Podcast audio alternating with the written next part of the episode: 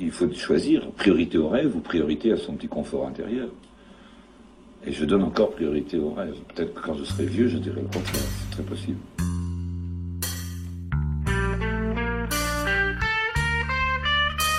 Je suis Agnès, de mon nom de jeune fille Topouzian. Mes parents euh, sont arrivés en Alsace en 60. Vous, en mai 68, vous aviez à peu près quel âge? 17 ans? Euh, Oui, j'avais 18 ans. Et euh, vous avez commencé à militer jeune? À 13 ans.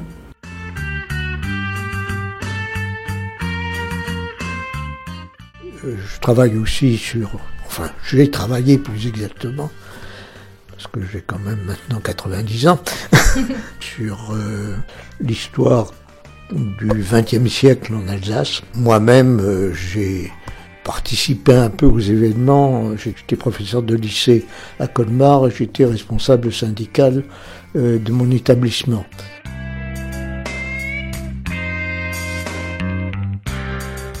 Je, travaillais dans la presse, j'étais ouvrier typographe. Le fait qu'on ne faisait pas grève me frustrait beaucoup, j'avais 20 ans.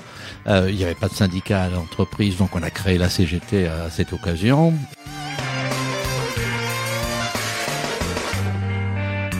Je m'appelle Armand, j'ai 78 ans. Je suis à la retraite. Je marche tous les jeudis, entre 15 et 20 km. Je fais du jardinage. En plus, euh, depuis mai 68, notre retraite, elle a triplé. C'est très très bien. Non, ça c'est pas vrai.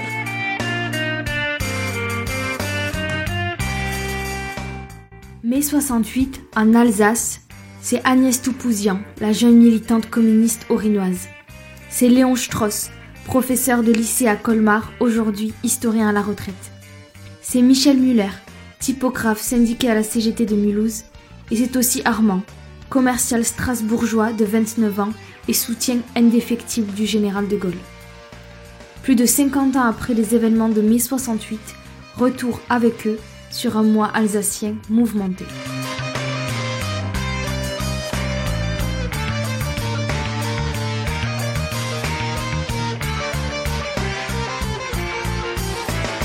particularité, c'est que la presse quotidienne n'était pas en grève en 1968. Euh, c'était une sorte d'accord tacite entre syndicats et entre les propriétaires des patrons de presse, euh, parce qu'il faut se rappeler que mai 68, la télévision était uniquement une télévision d'État, euh, la radio était, était une radio évidemment dirigée par l'ORTF également, et ils étaient tous en grève. Il n'y avait donc plus de moyens d'information, et même localement, et surtout localement, il n'y avait plus aucune information. Donc tout le monde, y compris syndicats, les syndicats étaient d'accord pour que la presse continue de paraître, ne serait-ce que pour annoncer les manifestations, que pour annoncer ce qui se passait. Il y avait quand même un besoin d'informer sur la réalité du mouvement euh, en, en, France, mais également en Europe. Parce qu'il ne faut pas jamais oublier que mai 68 ou les événements de 68 n'étaient pas un problème strictement franco-français. Euh, c'était dans les dans les campus américains, il y avait des, des contestations. En Allemagne, il y avait des contestations euh, structurées, organisées. En Italie, enfin bref, dans toute l'Europe, euh, on a bien vu qu'on arrivait à une sorte de rupture d'une époque, euh, et c'était pas uniquement en France.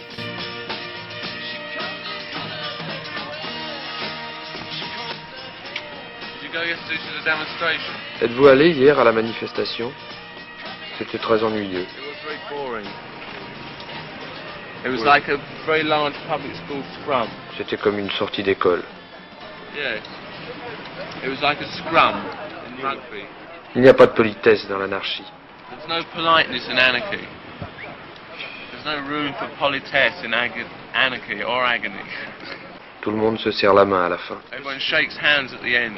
This was supposed to be a revolution? Yes. Gens, ils n'achetaient plus, euh, c'était bloqué, euh, les banques étaient bloquées, euh, pas au début, mais dans les 15 jours qui ont suivi, euh, c'était fini, euh, la vie économique s'est un peu ralentie, quoi. Nous, on pouvait plus travailler, quoi. Alors on attendait que ça se passe. Mes parents sont arrivés en Alsace en 60 et ils étaient grossistes en fruits sur la place Franklin. Vous, en mai 68, vous aviez à peu près quel âge? 17 ans?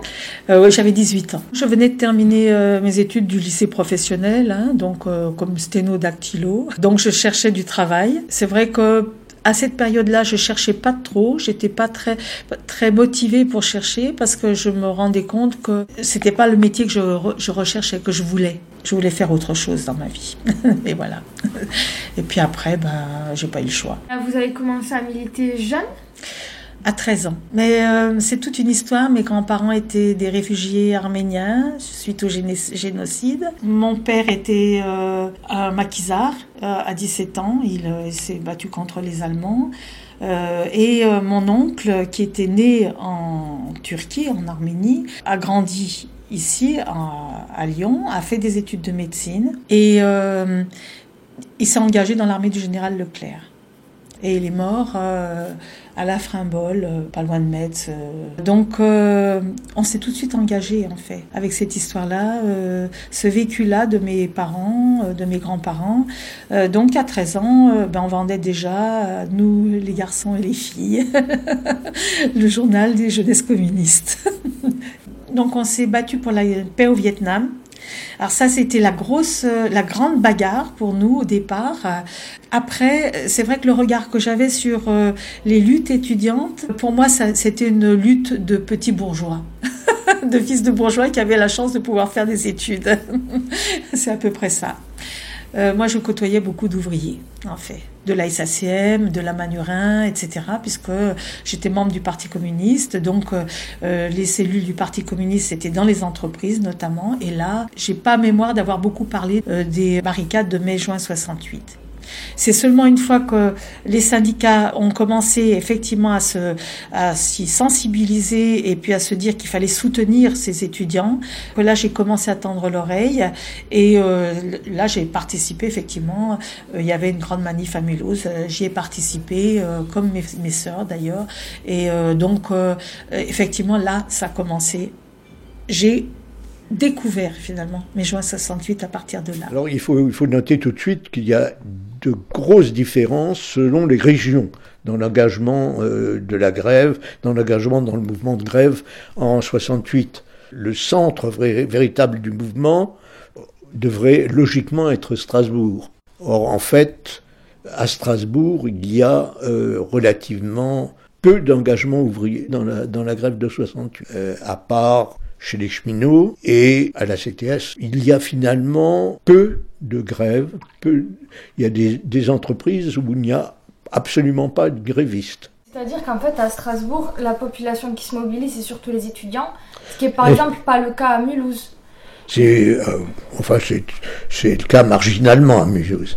À Mulhouse, euh, du point de vue euh, universitaire, l'université commence à peine à vivre. Personne n'a rien compris à cette situation de l'Alsace qui a été une explosion. Comment euh, l'Alsace, qui traditionnellement était la terre de la tranquillité, entre guillemets, euh, comment c'est l'université de Strasbourg qui explose la, première, et il faut bien le dire.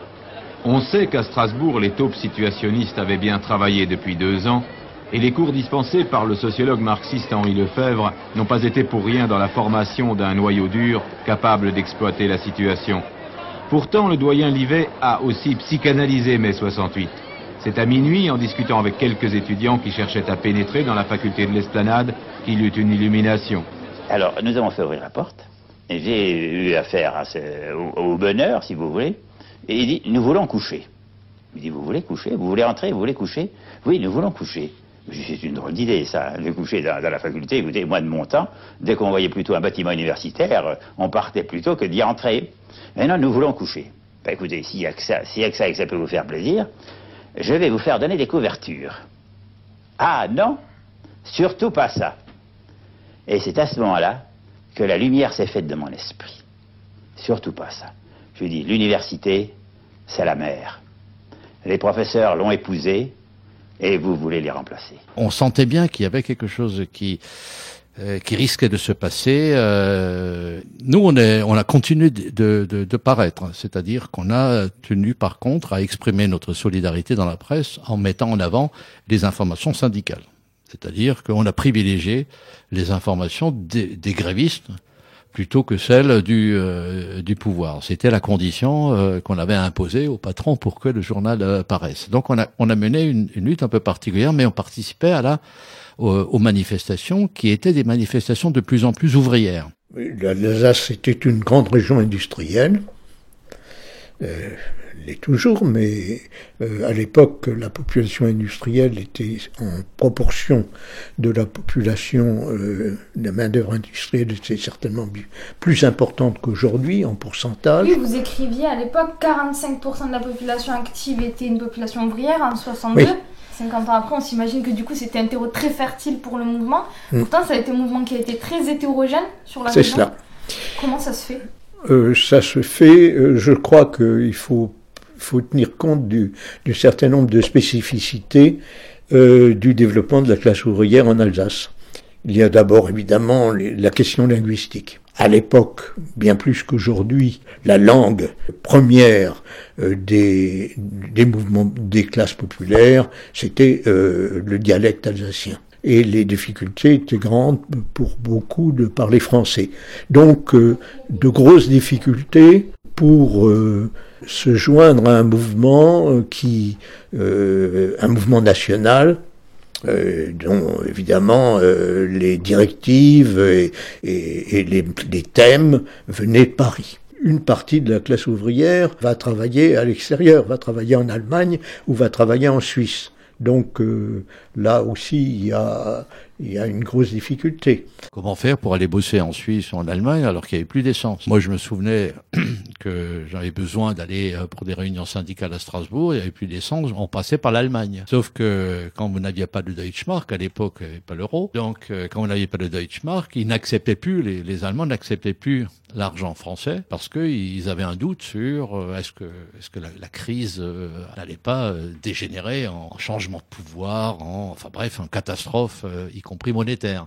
Euh, donc je, je, me souviens avoir euh, échangé ma montre contre un plein. je crois pas avoir gagné au change, mais bon, c'était le, le, taux de change, était ça, un plein, une montre. De toute façon, il fallait, il fallait une fois qu'il se passe quelque chose. Ça, c'était, c'était évident. Euh, tout le monde s'y attendait un peu, mais on pensait que, comme je l'ai dit avant, on pensait qu'au bout de, de 8 jours, 15 jours, ça serait terminé, quoi. Il y a beaucoup de gens que, comment dire, qui ont eu leur, leur activité ralentie, même les ouvriers. Les ouvriers n'étaient plus payés, ça c'est grave problème. Hein. enfin, il y a un autre facteur qui est important, c'est l'importance de ce qu'on appelle le genre de vie mixte. Et donc, euh, sont souvent d'ailleurs même euh, ce qu'on appelle des ouvriers paysans, c'est-à-dire que quand ils rentrent au village, ils commencent à s'occuper de l'exploitation, d'une exploitation euh, agricole. Ça freine l'engagement syndical, ça freine aussi la possibilité même de suivre l'exemple des ouvriers urbains, par exemple. le particularisme régional et en particulier le particularisme linguistique, le fait que la pratique religieuse est encore bien plus vivante que dans beaucoup de régions ouvrières de l'intérieur du pays, et puis euh, cette ruralité partielle euh, de la classe ouvrière, qui est vrai aussi euh, dans les usines des vallées vosgiennes. Par définition, là sans qu'il y ait même de, de déplacements considérables pour le travail, le conservatisme domine.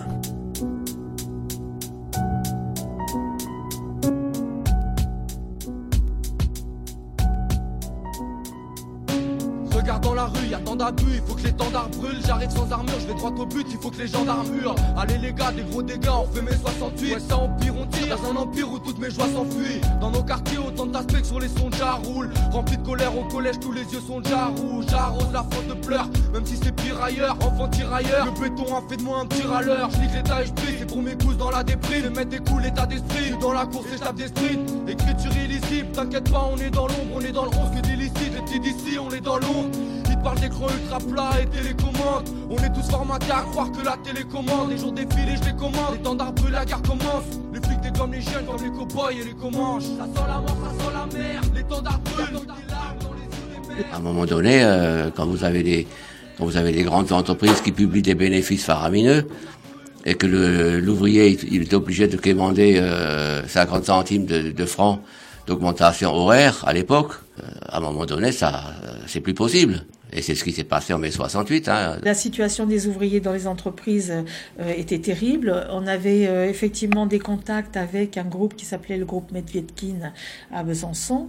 Et c'est comme ça que euh, finalement je me suis, je me suis dit que j'avais peut-être loupé quelque chose au départ peut-être, mais finalement ça ne me correspondait pas au départ et après j'étais en plein dedans quoi. Euh, nous avions un ami euh, très cher qui s'appelait Michel Charles, qui était du Doubs. Et là-bas, il y avait effectivement eu, dans un premier temps, une grève lourde à la Rodia CETA et à Peugeot. LIP, je crois que c'était en 71, c'était un peu plus tard. Pendant ces grèves, effectivement, il y avait un groupe de euh, cinéastes, euh, dont Jean-Luc Godard, euh, Chris Marker, Mario Marais, Bruno Muel, René Vautier, qui sont allés sur le terrain filmer les ouvriers dans leur lutte. Et je me souviendrai toujours, nous on allait à Clermont-Moulin, il y avait le comité d'entreprise de Peugeot, ce show, qui avait un, bâtiment là-bas, à Clermont-Moulin. Et donc on est allé voir le film. Là, les ouvriers ont dit mais ça ne correspond pas à notre vécu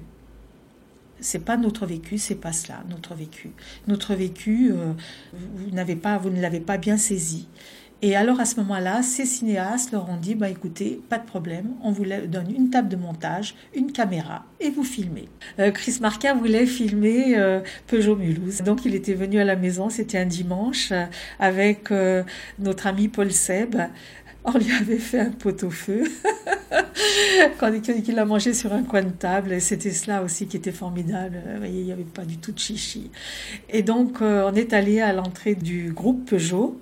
Et à la guérite, évidemment, il y avait un monsieur qui était là. Et on a demandé si on pouvait rentrer. Et euh, le monsieur a dit, ah ben non, euh, on rentre pas, c'est dimanche. Et alors Chris Marker lui demande gentiment, et même les ouvriers n'ont pas le droit de rentrer. Et là, euh, le monsieur leur dit, ben non, les, ouvriers non plus n'ont pas le droit de, rentrer. Euh, vous vous rendez compte Et Chris Marker s'est mis à rire en disant, ben, si même les ouvriers n'ont pas le droit de rentrer, c'est très bien. Ça leur permet au moins d'avoir un, dimanche. on passait des nuits entières à discuter. On était capable de dormir dans la poussière par terre sans matelas, sans, sans, couverture, sans rien, dormir directement sur le sol. Euh, aujourd'hui, je suis pas sûre que je serais capable de le refaire. Ils nous ont transmis cet amour des gens, mais on l'avait déjà cet amour des gens, mais là, euh, ce regard-là, qu'on n'avait pas à la télé, qu'on n'avait pas à, la radio. Et là, d'un coup, on découvrait les choses, mais euh, je dirais de façon claire sans euh, commentaire, c'était direct. Que l'on matraque, que l'on poursuit, que l'on traque. C'est elle qui se soulève, qui souffre et se met en rêve. C'est elle qu'on emprisonne, qu'on trahit, qu'on abandonne, qui nous donne envie de vivre, qui donne envie de la suivre jusqu'au bout, jusqu'au bout. Je voudrais sans la nommer vous parler d'elle. Bien aimée ou mal aimée, elle est fidèle. Et si vous voulez que je vous la présente, on l'appelle révolution permanente. C'est elle que l'on matraque, que l'on poursuit, que l'on traque. C'est elle qui se soulève, qui souffre et se met en rêve. C'est elle qu'on emprisonne, qu'on trahit, qu'on abandonne, qui nous donne envie de vivre, qui donne envie de la suivre jusqu'au bout, jusqu'au bout. C'est elle que l'on matraque, que l'on poursuit, que l'on traque. C'est elle qui se soulève, qui souffre et se met en grève. C'est elle qu'on emprisonne, qu'on trahit, qu'on abandonne, qui nous donne envie de vivre, qui donne envie de la suivre jusqu'au bout, jusqu'au bout, jusqu'au bout, jusqu'au bout, jusqu'au bout, jusqu'au bout, jusqu'au bout. le syndicalisme a conservé un certain nombre de traits euh, qu'il a hérités du syndicalisme allemand. C'est-à-dire euh, des cotisations plus fortes que dans, le, que, dans les départements de l'intérieur, ce qui permet euh, d'avoir plus de permanents. D'autre part, une, certaine régularité qui s'explique aussi par l'absence de, de tradition anarcho-syndicale comme on peut la trouver dans certaines régions euh, de l'intérieur du pays. Est-ce que ça, ça venait en contradiction avec le tout de suite et maintenant et la désorganisation, si on peut dire ça comme ça, de mai 68 Effectivement, ça ne correspond pas du tout à la mentalité locale.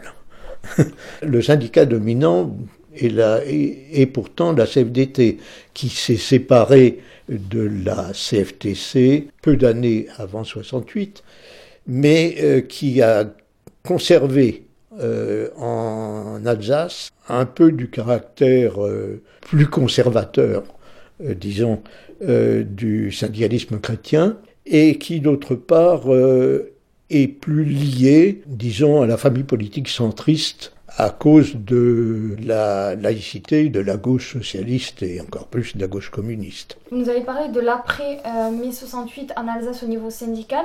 Est-ce qu'au niveau politique, il y a eu un changement? C'est ce qu'on a voté moins à droite On peut dire, mais euh, avec quand même une géographie particulière, c'est-à-dire que c'est quand même très lié aux phénomènes urbains. Mulhouse était, avait été socialiste euh, jusqu'aux alentours de 68, mais redevient socialiste euh, à partir de 81. Strasbourg est gagné aussi, mais le phénomène est beaucoup moins marqué euh, dans les petites villes et dans les campagnes. Pour le peuple, c'était pas tellement positif. C'était positif pour qui, du coup? Bah, Pour la grande finance. Hein. Et moi, je ne suis pas communiste. Hein. Mais il faut dire les choses comme elles sont. Euh, à l'époque, le dollar grimpait, il, descendait, il montait, il descendait. Alors automatiquement, la grosse finance, qu'est-ce qu'elle fait quand le, dollar est bas? Ils achètent. Et quand le dollar est haut, ils revendent. Ça, c'est de la spéculation. Et là, ils se remplissent les poches. L'ouvrier, il n'a pas les moyens d'acheter du dollar pour spéculer. Il est content qu'il puisse acheter du pain jusqu'à la fin du mois. C'est ça. Ça se passe encore maintenant. C'est toujours pareil. Ça n'a pas changé. C'était déjà avant mai 68. C'est encore après mai 68 et c'est encore euh, comme ça aujourd'hui les promesses qui ont été faites, elles ne sont jamais tenues. On augmente, on augmente, on augmente, et on ne donne pas d'un autre côté. À un moment donné, le système, il va de nouveau, un beau jour, le système va de nouveau se gripper, et il y aura de nouveau le, euh, la, pagaille. Je suis allé un jour en, Union soviétique, c'était encore comme ça que ça s'appelait à cette époque-là, et mes amis, dans les années 80, mes syndicalistes euh, donc soviétiques en face de moi m'ont posé une question, ils m'ont scotché en me disant mais explique-nous pourquoi avec euh, 8 millions de grévistes vous n'avez pas pris le pouvoir en France. J'ai comme dû leur dire qu'un mois après les, la grande manifestation du 13 mai à, à Paris, euh, il y a eu des élections législatives où le pouvoir gaulliste a emporté les élections à une majorité euh, absolument écrasante comme jamais il n'avait connu. Mais à supposer que le général de Gaulle, par l'intermédiaire de l'UNR, gagne les prochaines élections, nous aurons peut-être une majorité plus forte, plus cohérente, plus solide, mais en même temps, nous aurons tous en France le sentiment de la précarité des structures sociales, institutionnelles et politiques, et nous aurons un gaullisme simultanément euh, plus dur et plus faible. Plus dur au sommet parce que il aura senti souffler le vent de la catastrophe, et plus faible à la base parce qu'il euh, n'aura pas repris le contrôle euh, des organisations et que les masses populaires, sans parler des étudiants, vont rentrer au travail avec un sentiment profond de frustration, et avec le souvenir radieux des journées d'émeutes. Un jour, j'ai eu une discussion aussi avec Henri Krasuki, qui était secrétaire général de la CGT, pas à cette époque-là, mais il faisait partie des dirigeants de la, de CGT en 68. On avait un, débat où euh, quelques anciens étudiants 68 lui reprochaient que la CGT n'est pas conquis le pouvoir. bon, et, et Krasuki leur expliquait qu'il fallait faire une différence entre la mobilisation estudiantine et la mobilisation ouvrière. Contre la mobilisation estudiantine, on envoie des CRS. Contre la mobilisation ouvrière, on a envoyé l'armée. Et nous, on l'a vécu ici, puisque région frontalière, les armées, la, France avait encore des occupations euh, militaires en Allemagne. Ces gens-là, enfin ces militaires-là, ont été ont été mobilisés et on a vu sur la route de de Nancy à, à Paris des chars qui étaient qui attendaient. Est-ce que ça ça pesait ou pas? En tout cas, moi je n'ai pas senti euh, dans mon entourage une volonté de, prise de pouvoir. Des jours ou des semaines de ce que j'appelle l'illusion lyrique. À tous les coins de rue, on refait la société.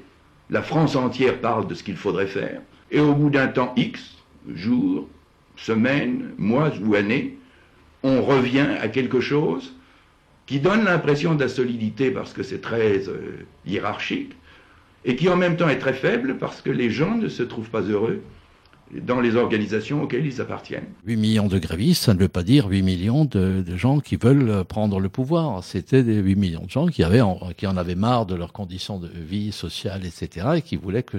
Et dès qu'il y a eu des accords de, euh, négociés, eh bien, il y a beaucoup de de gens qui ont reflué dans leur entreprise et qui n'ont pas vu dans mai 68 autre chose que l'augmentation du SMIC à, à 30%. Mais euh, je me suis demandé si euh, en donnant quelques miettes, finalement, ils se sont dit, bon, bah voilà, on a eu ce qu'on voulait et puis... Euh, je sais pas. Et pourtant, c'était une belle époque puisqu'on retrouvait un emploi tout de suite quand on était au chômage, euh, c'est pas comme aujourd'hui où euh, on risque gros hein, en, se mettant en grève.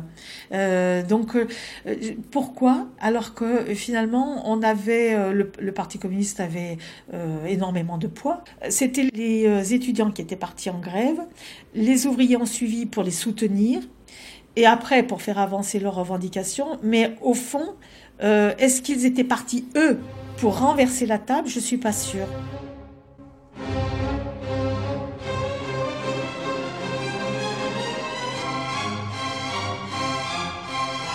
Je pense qu'aujourd'hui, il y a plein de monde qui essaye de reparler de 68, et là, le 50e anniversaire va être euh, du pain béni pour eux, pour essayer de justifier aujourd'hui le retour à un, un, système plus autoritaire.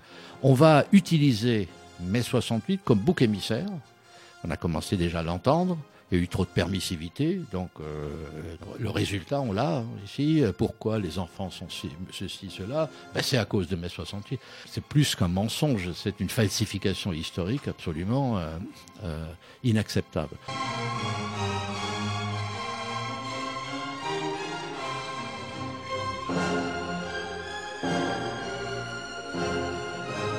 Les médias aujourd'hui euh, ne donneront que leur lecture de mai juin 68 et ils n'ont aucune envie d'en parler en, en, bien dans la mesure où euh, ça risque d'inciter les jeunes euh, et les travailleurs à se remettre en grève et pour de bon.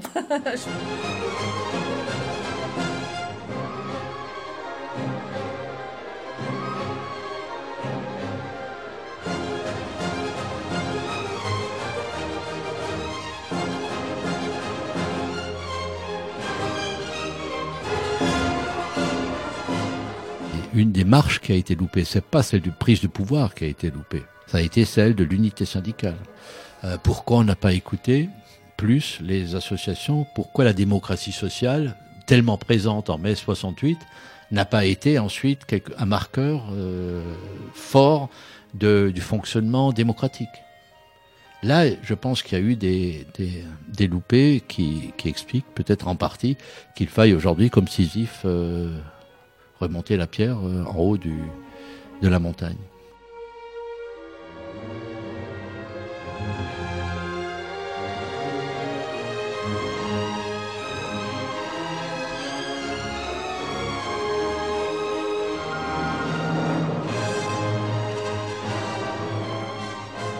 Et pour réécouter cette émission, c'est sur radiomne.com, onglet émission politique.